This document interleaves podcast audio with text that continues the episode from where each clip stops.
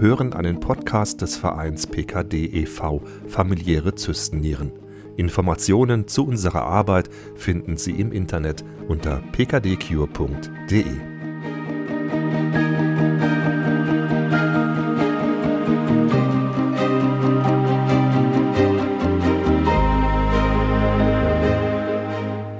Herzlich willkommen bei unserem PKD-Podcast. Es geht um die Krankheit PKD, Zystennieren und wie man damit leben kann. Mein Name ist Stefan Loss und mein Gast ist Stefanie. Hallo.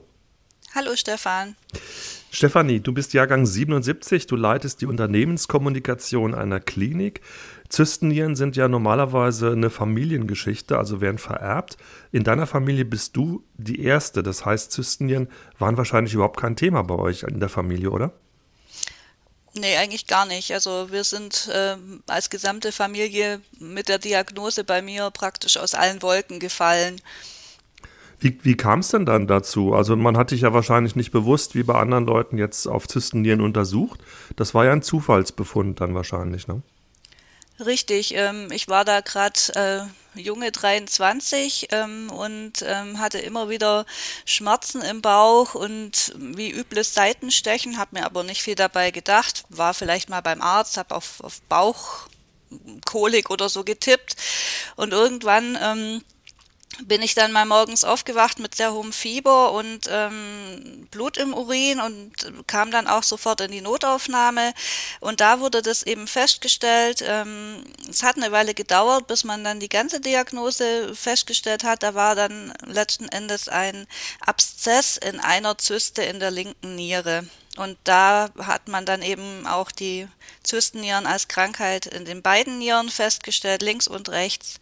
Und auch ähm, die Familie dann praktisch informiert und auch äh, untersucht, um zu, festzustellen, dass ich eben die Einzige bin, die es hat.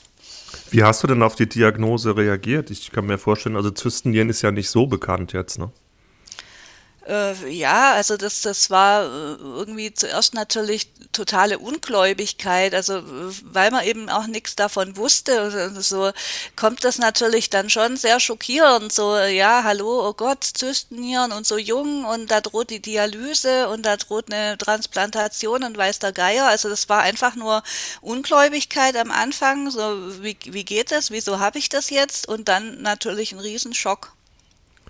Das heißt, du warst gerade Mitte 20 und die Krankheit war bei dir schon, das, das ist ja sehr, sehr unterschiedlich, wie sich das mit den Zysten, äh, Zystennieren entwickelt. Das heißt, die Krankheit war bei dir schon sehr, also ein Stück fortgeschritten.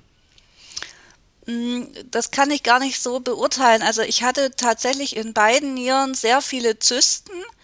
Ähm, die aber damals bis auf den Abszess in der einen Zyste eben keine Probleme gemacht haben. Also ich hatte jetzt sonst keinerlei Beschwerden, nur die Zysten in beiden Nieren und davon wirklich sehr viele. Also wenn man sich so Ultraschallbilder anguckt, sieht es bei mir aus äh, wie Edamer Käse mit ganz, ganz vielen schwarzen Löchern sozusagen. Ja. Diese Diagnose, die ist jetzt bei dir schon ein paar Jahre her, so knapp 15, 20 Jahre. Wie hat sich das dann in der Zeit entwickelt? Was hast du denn davon gemerkt von deiner Krankheit?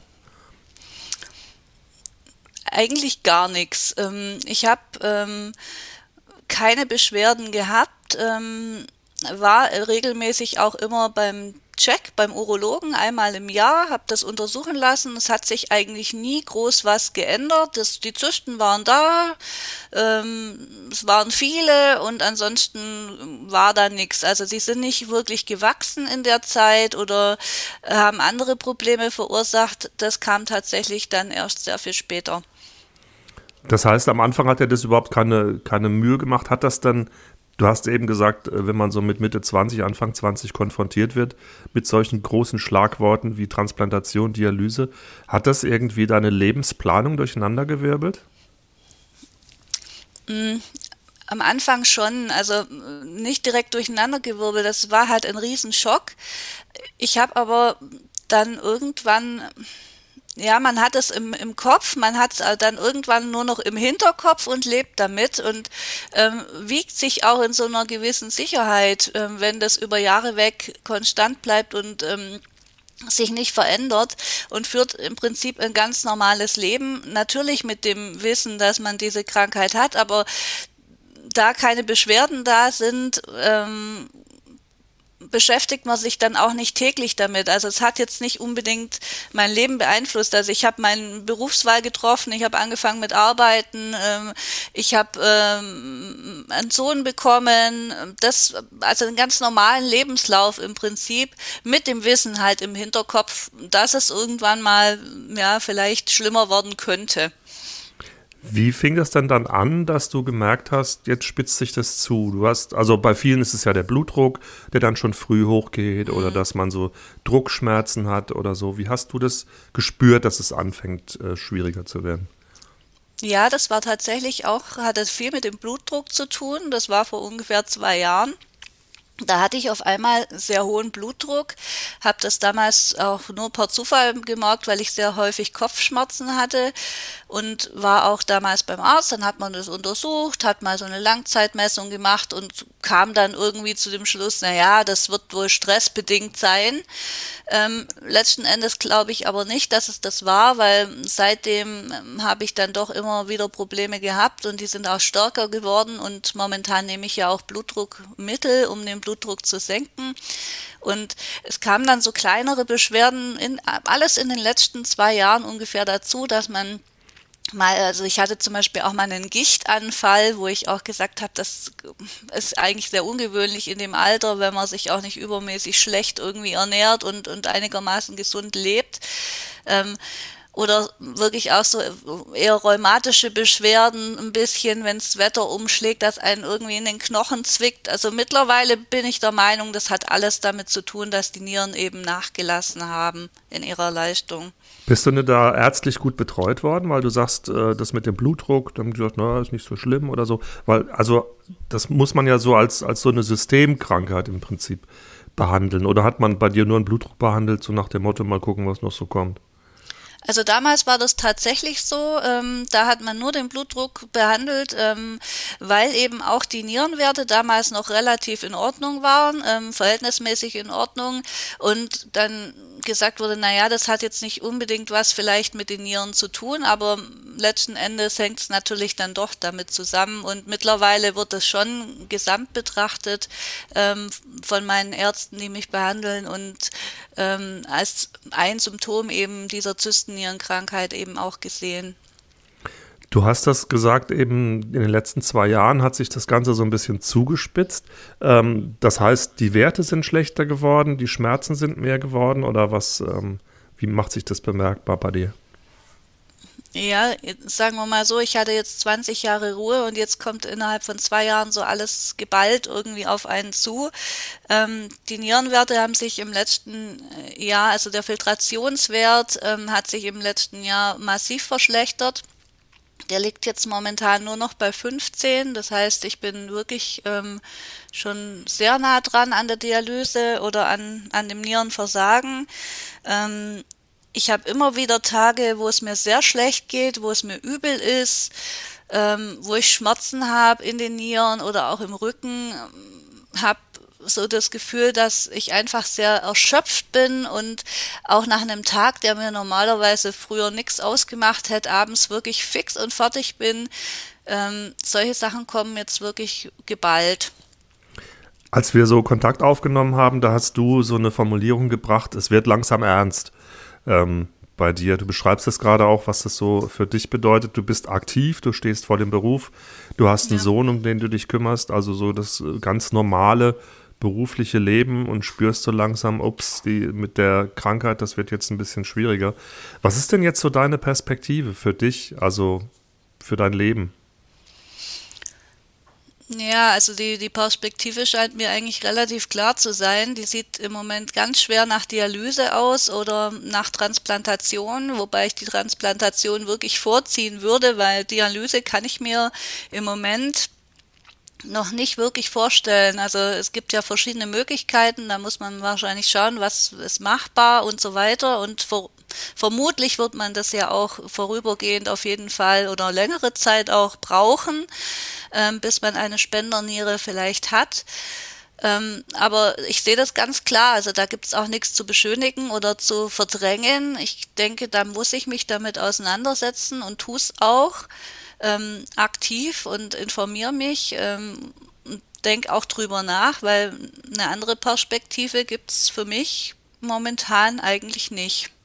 Wie sieht das dann beruflich bei dir aus? Ich habe vorhin gesagt, du stehst voll im Berufsleben, 40-Stunden-Woche oder ein bisschen mehr wahrscheinlich sogar noch. Ist das, hast du schon irgendwie geguckt, ob das irgendwie zu vereinbaren ist mit Dialyse? Ja, das, äh, da stellt sich die große Frage. Also ob das klappt oder nicht, das wird vielleicht ja auch davon abhängen, was ich dann brauche an Behandlung. Also ich habe insofern einen Vorteil, weil ich eben in einem Krankenhaus arbeite, wo Dialyse auch machbar ist. Eventuell kann man das kombinieren, aber die Details sind natürlich noch nicht geklärt oder besprochen. Mhm. Das waren jetzt, so eine Krankheit hat ja immer zwei, zwei Seiten. Das eine ist ja das Medizinische, damit müssen wir alle, die betroffen sind, uns auseinandersetzen.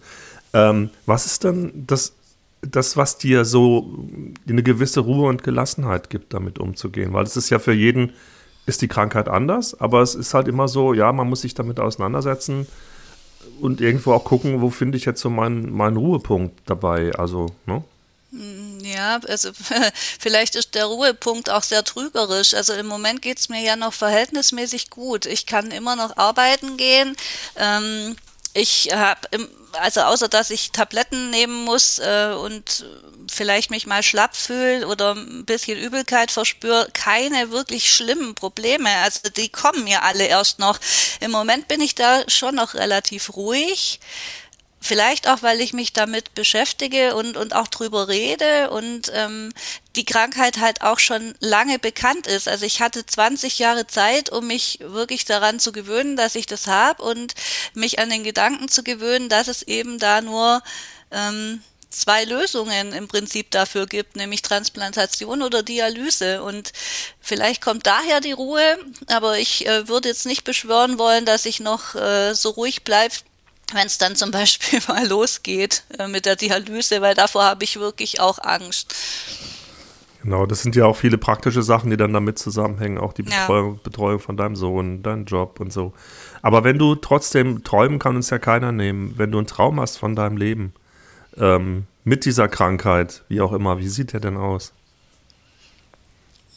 Ja, der Traum wäre natürlich schon, möglichst schnell eine Spenderniere zu finden, ähm, die möglichst komplikationslos äh, zu bekommen und danach äh, möglichst komplikationslos weiterzuleben, um ähm, ja, diesen, diesen ganz normalen Lebenswandel, den man hat, eben fortführen zu können und äh, die Dinge zu genießen. Wobei ich auch denke, man kann auch in gewisser Weise vielleicht mit der Krankheit und auch wenn es vielleicht anders läuft, noch Dinge genießen, aber dann wahrscheinlich sehr eingeschränkt oder eben mit ganz vielen Veränderungen verbunden. Anders halt eben. Ist ja. das äh, Thema, wenn du von Transplantation sprichst, ist das Thema Lebensspende für dich ein Thema? Ja, ich denke schon, auf jeden Fall. Ist da schon konkrete Pläne? Hm, nee, noch nicht so wirklich. Also man redet drüber im Familienkreis auch und ähm, aber wie gesagt, da fehlen noch die Details. Wir stehen da eigentlich am Anfang, aber wir müssen uns natürlich jetzt ein bisschen sputen, weil ich denke, das kann nicht mehr so allzu lang dauern, bis das dann wirklich äh, konkret wird und ähm, dann auch ähm, Tatsachen einfach geschaffen werden müssen. Ja, ich meine, du hast natürlich den Vorteil im Gegensatz zu den meisten anderen Betroffenen, dass deine Familie nicht betroffen ist. Also, genau. ne, dass das dann eher so ja, wobei man schon auch gucken muss, ähm, also ich bin jetzt noch nicht so drin in dem Thema, aber ähm, ähm, die Spender sollten ja möglichst auch gesund sein und wenn man dann zum Beispiel an die eigenen Eltern denkt, die ein gewisses Alter auch schon haben und vielleicht auch schon Vorerkrankungen andere, dann fallen die zum Beispiel auch wieder weg oder man will das ihnen vielleicht auch nicht zumuten. Da stellen sich schon noch ganz viele Fragen, ja. Mhm, aber da bist du, bist du mittendrin. Ja, genau mittendrin okay. gerade. Meine Güte. Stefanie, vielen Dank, dass du trotzdem für das Gespräch bereit warst, auch wenn, wenn so viele Sachen gerade bei dir noch offen sind ähm, und noch unklar, wie sich das alles weiterentwickeln wird. Ich wünsche dir alles Gute und ja, dass, ähm, dass du gut durchkommst durch alles, was da jetzt kommt, wie auch immer das vielen, aussieht. Vielen Dank. Das hoffe ich natürlich auch und ich wünsche auch allen anderen Betroffenen, dass sie auch einen Weg finden, um mit ihrer Krankheit äh, weiterzuleben oder eben so eine Verbesserung zu erhalten, dass das Leben dann wirklich wieder Spaß macht. Ja, das ist gut. Ich danke dir. Danke auch. Wenn Sie mehr wissen, Adams, wenn Sie mehr wissen wollen über das Thema PKD oder Zystennieren, dann schauen Sie doch einfach mal auf unserer Internetseite vorbei, pkdcure.de. Ihnen alles Gute, Ihr Stefan Loss. Das war ein Podcast des Vereins PKD e.V. Familiäre Zystennieren.